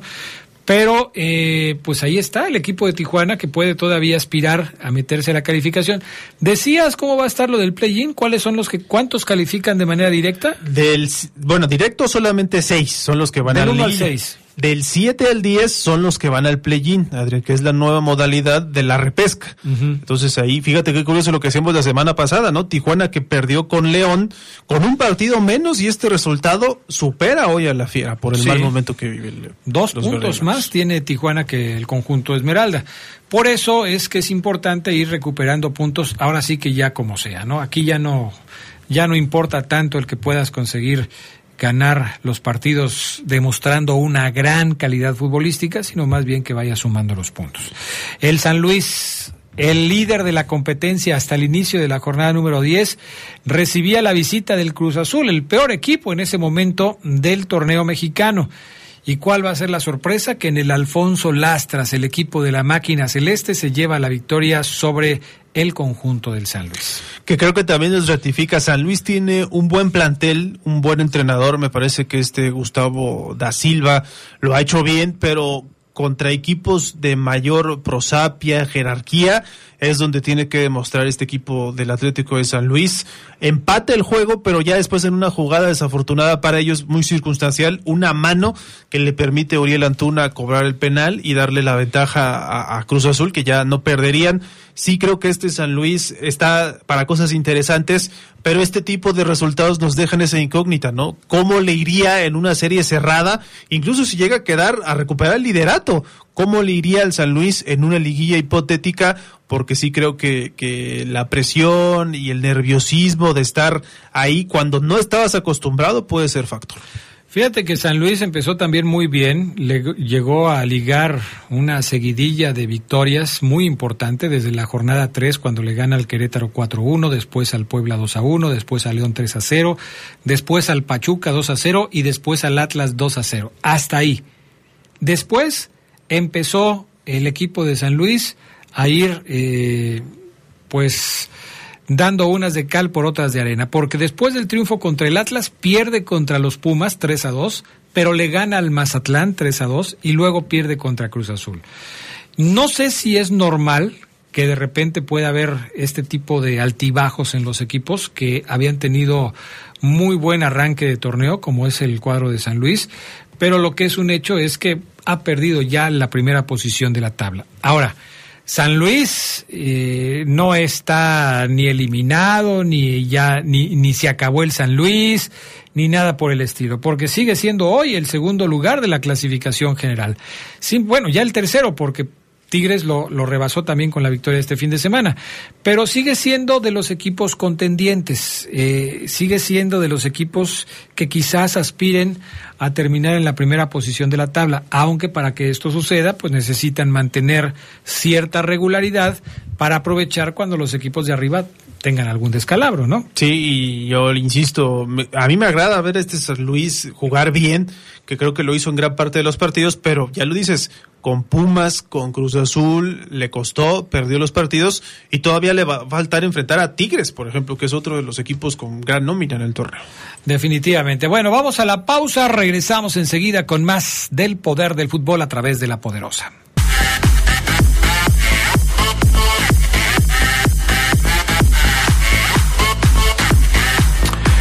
Eh, bueno, pues eh, a ver, Eh, dice por acá Fred Luna, buenas tardes Adrián. Si te contara cómo le fue a Omar Oseguera el sábado pasado, falló un penal y le costó el campeonato a los Guayos. Uh, esa no me la sabía. Mañana le pregunto Ceguera. Bueno, mañana no. Eh, Aprovecho para decirles que vamos a tomar un par de días de descanso. El eh, martes y el miércoles no vamos a estar por acá, pero el jueves nos reincorporamos al poder del fútbol y gracias a, a todos por su sintonía. Bueno, eh, Charlie Contreras, ¿qué más resultados de este fin de semana que te llamen la atención? Pues eh, en sí resultados, Adrián, hay que destacar también lo que hizo, déjame ver aquí, el que tenía, eh, pues Tigres, ¿no? Que sigue ganando ahora 3-2 a, a Mazatlán, le va y le pega en el Kraken. Diego Laines vuelve a hacer gol y lamentablemente para los cañoneros Benedetti se lesiona de manera terrible del ligamento de la rodilla y ya se confirma según eh, dice el diario Récord ocho meses va a estar fuera. Que- Y ese es el jugador más importante que tiene Mazatlán de Sí. medio campo hacia adelante. Sin duda era el que distribuía juego, que también te podía hacer goles. Eh, es una baja sensible para Mazatlán. Y bueno, del otro lado, Tigres recupera terreno y ya se sube a la segunda posición. O sea, fue semana redonda para Tigres porque ganó también la Lixco. Digo, Ahora- la, la Campeones Cup. Sí, tienes toda la razón. Fíjate qué importante es eh, cuando un equipo como Tigres tiene la posibilidad de utilizar su banca para poder enfrentar un partido como lo hizo contra el Mazatlán, porque pues hay que decir que eh, Tigres utilizó un equipo alternativo para enfrentar a Mazatlán. Acababa de jugar, como bien dices, la Campeones Cup, entonces decidió darle descanso a varios futbolistas y por eso aparecieron gente como Diego Reyes, como Fernando Ordóñez, como Juan Vigón, como Jesús Garza, hasta el mismo Diego Laines que hizo un gol porque no viene siendo titular con el equipo y algunos otros como Nico Ibáñez. En fin, eh, esta es la importancia de, que un equipo tenga una banca como la tiene el equipo de, de Tigres. O sea, a veces eh, no reparamos en este tema, pero pues, obviamente es importante porque te permite mantener cierta regularidad. Y ahí están los Tigres, que ya son segundo lugar de la clasificación, solamente detrás del América, superaron también al San Luis, y, este Mazatlán que parecía que podía levantar, yo no sé qué tanto va a extrañar la ausencia de del propio eh, Benedetti que acabas de mencionar, se pierde cerca de, pues qué será, se está perdiendo este torneo y quizás el próximo, Charlie. Pues prácticamente. Si son ocho meses, ahorita estamos ya en octubre, Sí. noviembre, diciembre, termina este año y seis meses del próximo. O sea, estaría Sí, perdiendo. Todo el torneo siguiente. Es una muy mala noticia para Mazatlán. Sí, y ya ha sido afectado por este tipo de, lesiones, ¿no? Benedetti, triste por él, pero pues ojalá lo podamos ver eh, recuperándose y, y de nuevo jugar bien, ¿no? Porque después de lesiones como esta, y sobre todo cuando son eh, consecuentes o tienes varias lesiones en tu carrera en poco tiempo, pues ya no eres el mismo. Bueno, las Chivas eh, sacaron el empate frente al Toluca ayer en el estadio Nemesio 10, uno por uno. Eh, me parece que es un mal resultado para el Toluca, tomando en cuenta que Chivas nomás no anda. Curioso, en este eh, partido debutó el arquero José Rangel, a quien le dicen el Tala, Tala Rangel. Eh, le hicieron gol, le hicieron gol Edgar López, le, le hace el gol por parte del equipo Escarlata. Y Ricardo Marín, tengo entendido que este chavo de Guadalajara que hace el gol frente al equipo del Toluca, lo sacan del Celaya, de la Liga de Expansión. Hizo, hizo gol ayer este, este chico, Ricardo Marín, Sí. que es su segundo gol del torneo. Es el gol 4000 de Chivas en la liga, Adrián, también. Ah, mira. ahí está un dato estadístico interesante. Y lo que yo me pregunto es, ¿dónde está el portero Oscar Wally que trajeron de España? Porque están debutando a alguien completamente que no estaba en el radar. Mira, eh, alguna vez le preguntaron a Fernando Hierro, creo que fue después de la derrota en el clásico, cuando Fernando Hierro, el director deportivo del Guadalajara, apareció ante los medios para tratar de dar la cara tras la derrota en el clásico y le hicieron una pregunta relacionada con este arquero. Eh, decía, bueno, pues nosotros no ponemos las alineaciones, nuestro trabajo es acercarle al cuerpo técnico que dirige Paunovic las herramientas que necesite para sacar adelante el proyecto que tenemos en Chivas. Él decide quién pone y quién no pone. Por alguna razón, este arquero que trajeron de, España y al que le estuvieron hurgando en el árbol genealógico para encontrarle algo con que justificar que es mexicano para poder jugar en Chivas, pues no lo esté poniendo. Por algo no lo pone. No sé, eh, si, si lo traes de Europa y no juega, pones al Guacho Jiménez y cuando el Guacho no está, porque decía Paunovic que la justificación para que haya aparecido este chico, el tal Arrangel, como titular en el partido del fin de semana, fue porque trabajó mejor en la semana. Bueno, y entonces, ¿cómo lo está haciendo el señor Wally. el Wally? O sea, no está trabajando bien, no, o trabaja bien, pero no trabaja tan bien como el Guacho y como Rangel. Pues no sé, pero Guadalajara tiene Sí. que hacer algo, Charlie, porque está metido en un problema serio el Guadalajara. Se ¿eh? le están yendo puntos. Afortunadamente para ellos todavía no salen de zona de play-in, pero se le están escapando puntos y eh, de perder más partidos, de enracharse negativamente, podríamos estar eh, avisorando a un Chivas ya en una crisis más honda. Le acercan las herramientas como también le acercan pues, al Pocho Guzmán, que no está borradísimo también por Pauno. Algo pasó con, con, con el Pocho, ¿eh? No es normal que el Guadalajara esté prescindiendo de los servicios de un jugador como el Pocho Guzmán. Fíjate, Guadalajara tiene ya, estoy aquí contando los partidos, desde que le ganó al equipo de Cholos en la jornada 5, el 22 de agosto del 23, no ha vuelto a ganar.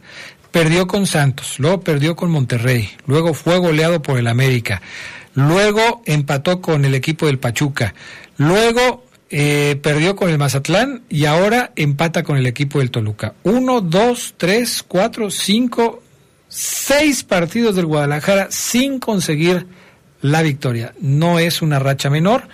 Eh, Guadalajara había empezado bien el torneo con tres triunfos consecutivos contra León, contra San Luis y contra Necaxa, pero luego vino la Leagues Cup y ahí se cayó. Guadalajara es uno antes de la Leagues Cup y otro después de la Leagues Cup. ¿Por qué están tomando estas decisiones en el Guadalajara de dejar fuera del equipo titular a elementos como los ya mencionados, como Víctor Guzmán, el Pocho? Eh, pues algo está sucediendo que no lo, no lo están eh, poniendo a jugar.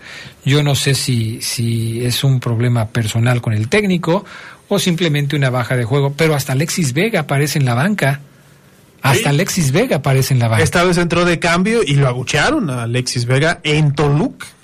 Fíjate. Donde jugó. Donde jugó, así es. Bueno, eso pasó con el equipo de Toluca y con el cuadro de las Chivas en partido que por cierto pudieron escuchar ayer a través de la poderosa RPL en horas de la tarde. Eh, bueno, ya los otros resultados ya los manejábamos. El triunfo de Puebla sobre el Atlas. Hubo por ahí un penal polémico a favor del equipo poblano que define el triunfo de la franja sobre el Atlas. Pero me gustaría hablar de algunas otras notas sueltas, mi estimado Charlie, Sí. ya cerca del final del programa. Sobre las sanciones, Adrián, de la disciplinaria, pues que siempre sí hay problema con el cambio de Monterrey Santos. Ellos dijeron, no, no vamos a jugar porque nuestra cancha no está en buenas condiciones. Pues ya le dijo la disciplinaria, multa económica y también eh, al América por un portazo. Hay una situación antes del partido contra Pumas en donde la seguridad le dice aparentemente a familiares de jugadores que podían ingresar, pero se acercan otros aficionados, dan portazo e ingresan y también multaron económicamente al América por eso. Eh, y hay que tener cuidado con esto, ¿eh? Partidos como el América Pumas han tenido tardes trágicas, como aquella en donde en el estadio de Ciudad Universitaria muchas personas murieron en un túnel de acceso, porque se vino una avalancha humana y, y esto provocó la muerte de varios aficionados. Hay que tener mucho cuidado con este tipo de cosas. Otro tema, se acerca ya el cierre del Estadio Azteca porque van a empezar los trabajos de remodelación para el Mundial de Estados Unidos, México y Canadá en el 2026. Estamos en el 2023, faltan aproximadamente tres años, poquito menos de tres años ya para que se lleve a cabo el Mundial. Y obviamente pues van a empezar los trabajos de remodelación y uno se pregunta, ¿qué van a hacer Cruz Azul y el América, que son los que juegan como locales en este escenario? ¿Ya hay alguna información, Charlie? Buscan casa por lo pronto. Baños dice que el estadio Azulgrana, que es donde juega hoy el Atlante, es opción, es su opción número uno para ir.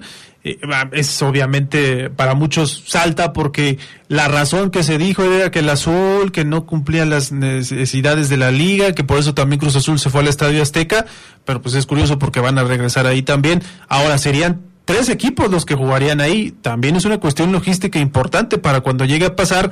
Dice Baños que no sabe si es a finales de este año o ya a comienzos del 2024 cuando van a empezar los trabajos en el Azteca.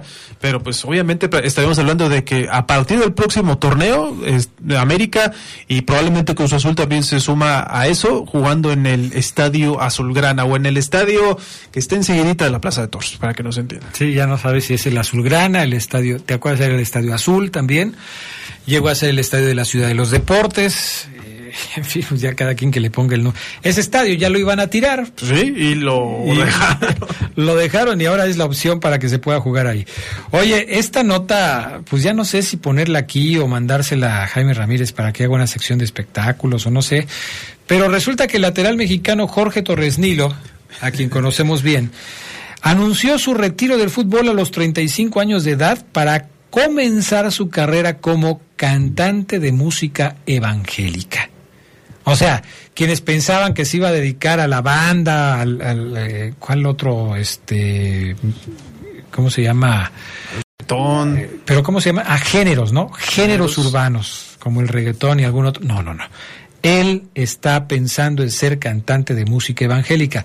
Durante su carrera futbolística siempre demostró mucha eh, unas creencias religiosas muy fuertes, ¿no?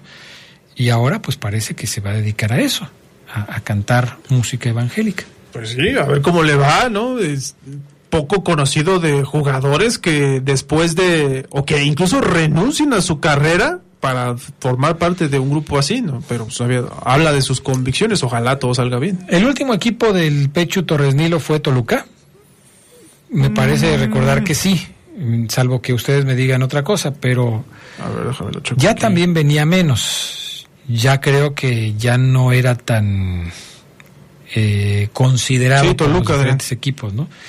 Entonces, bueno, pues a lo mejor dijo, no, pues mira, de jugar en una liga de expansión, eh, en donde quizás me puedan ofrecer un trabajo, a dedicarme a algo que me parece que puede, que puedo hacer bien, que me gusta, como ser cantante de música evangélica, pues ha decidido ser lo segundo.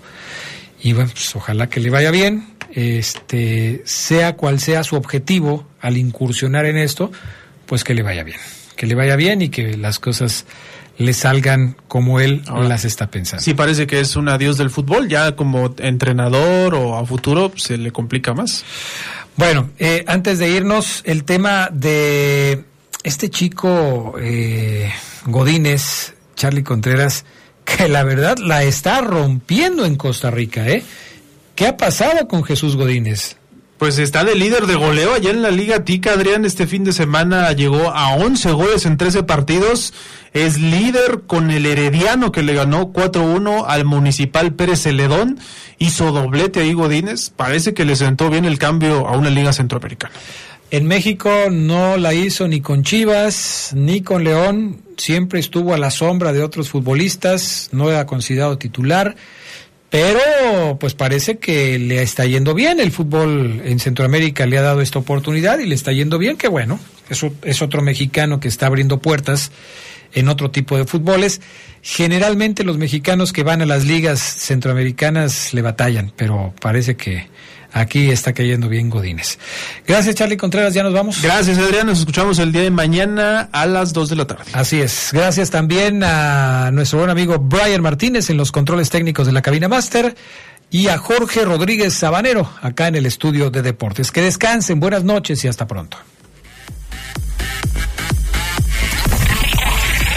Hemos concluido una edición más de su tradicional programa, El Poder del Fútbol. Hasta la próxima.